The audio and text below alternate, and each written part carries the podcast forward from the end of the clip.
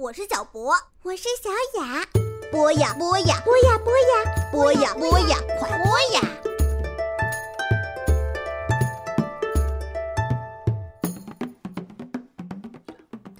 大家好，我是常怡，很高兴能在博雅小学堂为大家读我写的童话《故宫里的大怪兽》。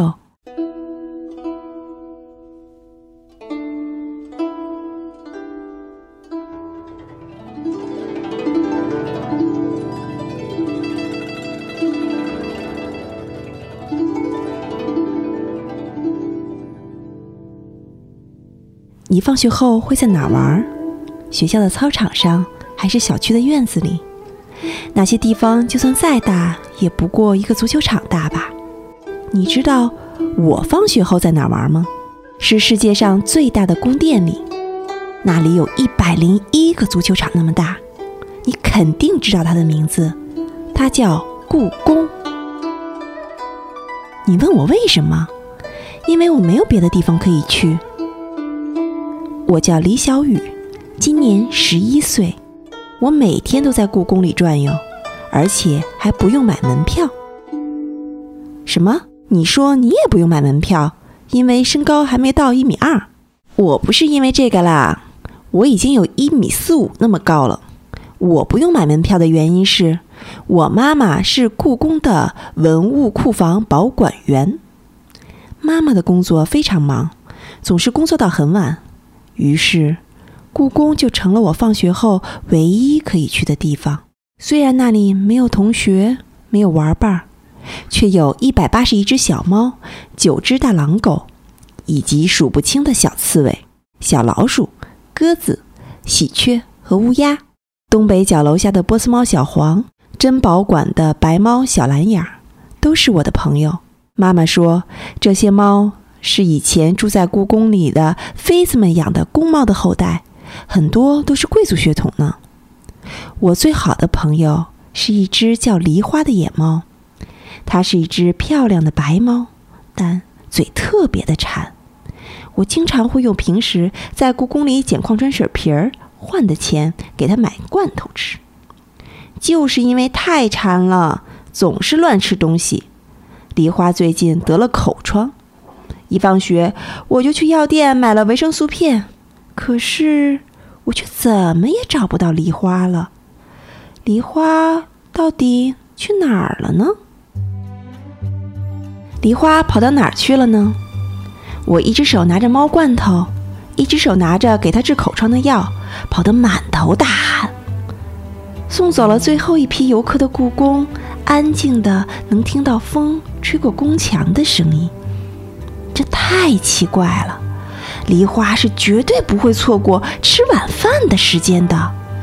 通常情况下，距离晚饭还有一个小时的时候，它就一边舔着爪子，一边蹲在饭盆前了。梨花，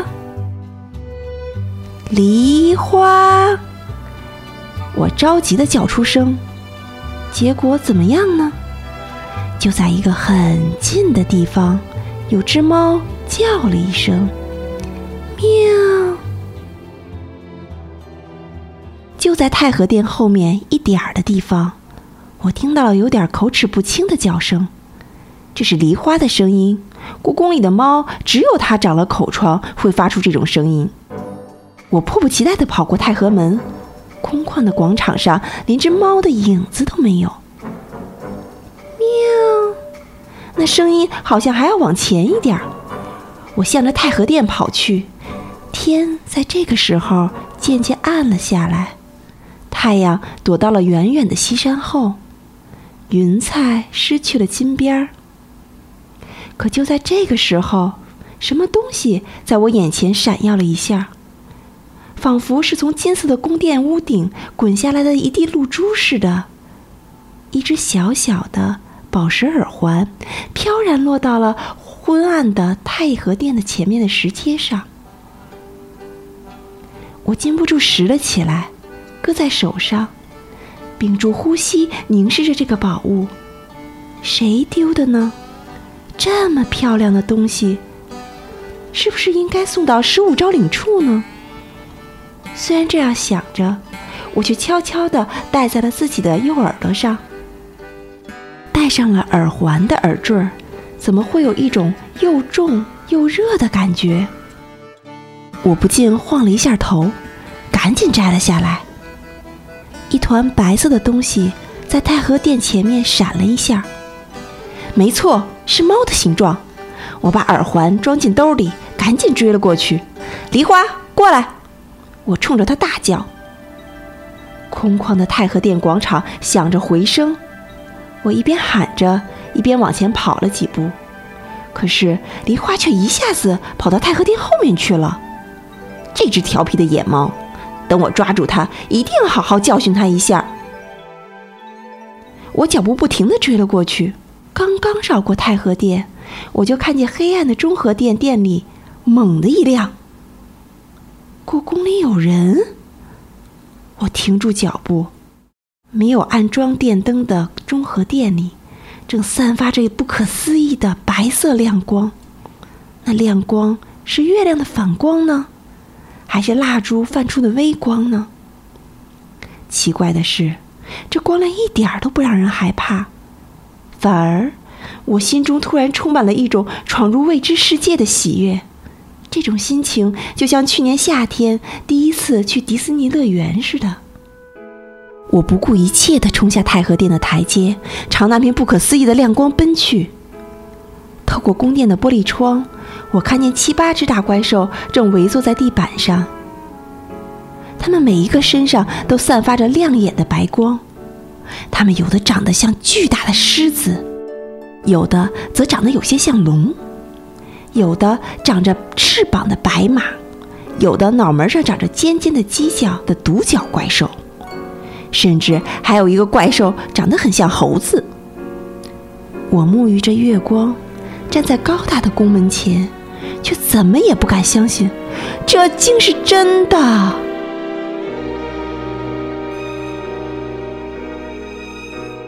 更让我纳闷的是，这些怪兽为什么看着有点眼熟呢？黑暗的天空中，有一颗星斗闪耀了一下，就是在这一瞬间，我一下子明白过来。这些怪兽不正和太和殿屋顶上琉璃瓦做的吉兽们一模一样吗？记得那年太和殿大修的时候，还是妈妈帮着叔叔们一起把它们从屋顶上拆下来的。因为这些吉兽做的太漂亮了，所以每一只我都仔细看过，它们的模样我是绝对不会弄错的。狮子、天马、海马、侠鱼。酸泥、蟹豸、斗牛、行石，哦，少了龙和凤凰，还有领头的仙人。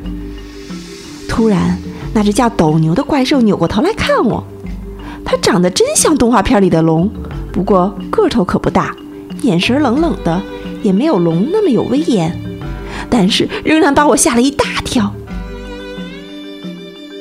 我不自觉地往后退了几步。他发现我了吗？梨花，怎么是你？斗牛满脸不高兴地说：“梨花。”我左右四顾，果然，白色的光线中，一只白猫不慌不忙地走进了宫殿。是我呀，各位，好久不见了！梨花口齿不清地和怪兽们打着招呼。天哪！我捂住了自己的嘴，我居然可以听懂怪兽和梨花的对话了。明明昨天梨花的叫声在我耳朵里还只是喵喵的猫叫而已。你的嘴上的伤还没好吗？天马不太客气地看着梨花。恢复了怪兽模样的天马拥有雪白色的翅膀和鬃毛，比塑像可漂亮多了。啊，您说这个？梨花用舌头舔了舔流脓的嘴唇。是啊，这么热的天气，伤口可不太容易好。喵。下次最好不要和天马比赛跑步了，它可是怪兽里跑得最快的。狮子也出声了，说它是狮子，不如说是巨兽更准确。他的脑袋都顶到房顶儿了，比一般的狮子可大多了。这不是比赛，是他追我。梨花委屈地说：“那样子凶得怕人，我才一嘴撞到了石狮子上。”喵！啊，梨花嘴里的口疮原来不是口疮。如果你下次再偷偷跟踪我，还会是这个下场。天马低下长长的脖子，凶巴巴地看着梨花。天马翻垃圾箱，这可是个大新闻，我是不会错过的。喵！梨花一挺肚子，不服输地看着天马。天哪，你是说下一期的《故宫怪兽谈》里会有天马翻垃圾箱的新闻？一边的海马大声叫道：“怪兽里就属它和天马长得最像，都是漂亮骏马的外形。不过海马是黑色的。”没有翅膀，身上有海蓝色的漂亮花纹。是的，梨花骄傲地抬起头。欢迎各位订阅下一期的《故宫怪兽谈》，它可是故宫里最棒的报纸哟！喵。故宫怪兽谈，这是什么报纸？名字听起来还挺有趣的嘛。我躲在宫门的后面，偷偷听着他们的对话。我只是想看看垃圾桶里绿色的东西是什么。你们都知道我对绿色很敏感的。发现威胁没有用，天马的态度软了下来。呃，能不能把那篇关于我的报道去掉？对不起，不可以。故宫怪兽谈可是因为报道事实才成为大家最受欢迎的报纸哦。而且你的新闻一直很受鸟类们的欢迎。喵，梨花一本正经地说：“什么事实？都是些乱七八糟的八卦。”天马真生气了，后面的翅膀都竖了起来。我心里一惊，真没想到，平时看起来那么乖巧的一只猫咪，居然可以跟狗仔队媲美的猫仔队。就在这时。天马的眼睛和我的眼睛啪的相遇到了一起。谁呀？他问。糟糕，被发现了！一瞬间，我说不出话来，只是睁大了眼睛，喘着粗气。怪兽们都向我的方向望过来，红色的眼睛，蓝色的眼睛，紫色的眼睛。谁呀？这回是狮子说话了，不愧为狮子，连态度都那么有威严。我是彻底的张口结舌了。我我我我我是我是来找梨梨花的。听到叫他的名字，梨花嗖的一声跑了过来。啊，是李小雨呀！梨花开心的叫道。哎呀，我怎么把晚饭都忘了？真是的，一有大新闻就什么都忘了。是梨花的朋友，怪兽们一下子放松下来，还以为是闯进来的什么无知的人类呢。是啊，要是被那种人看到了，不知道又要出什么麻烦。梨花温顺的在我腿上蹭来蹭去。多亏了小雨每天喂我，如果只凭着《故宫怪兽谈》的收入，我早就饿死了。喵！这个小姑娘我也见过。一只没说话的谢智出声了。我经常看见她喂故宫里的鸽子、猫、刺猬，是个善良的姑娘。谢志虽然长得有点可怕，但她可是出了名的公正的怪兽。从很久以前，人们就相信他的判断一定是最公正的，所以他这么一说，其他的怪兽就都用善意的目光看我了，这让我松了口气，再也不那么害怕了。不过今天你们为什么会聚在一起呢？平时可是都是单独行动的呀！喵。梨花带着我回到了怪兽们的中间。是因为故宫里出现了一只从来没见过的新怪兽。新怪兽，喵！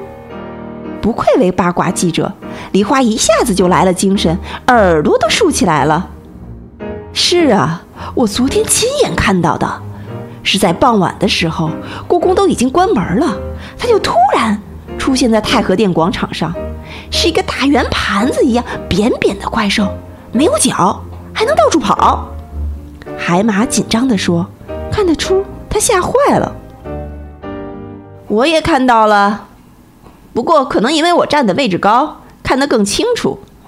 说话的是长着像猴子、眼睛却大得吓人的航石。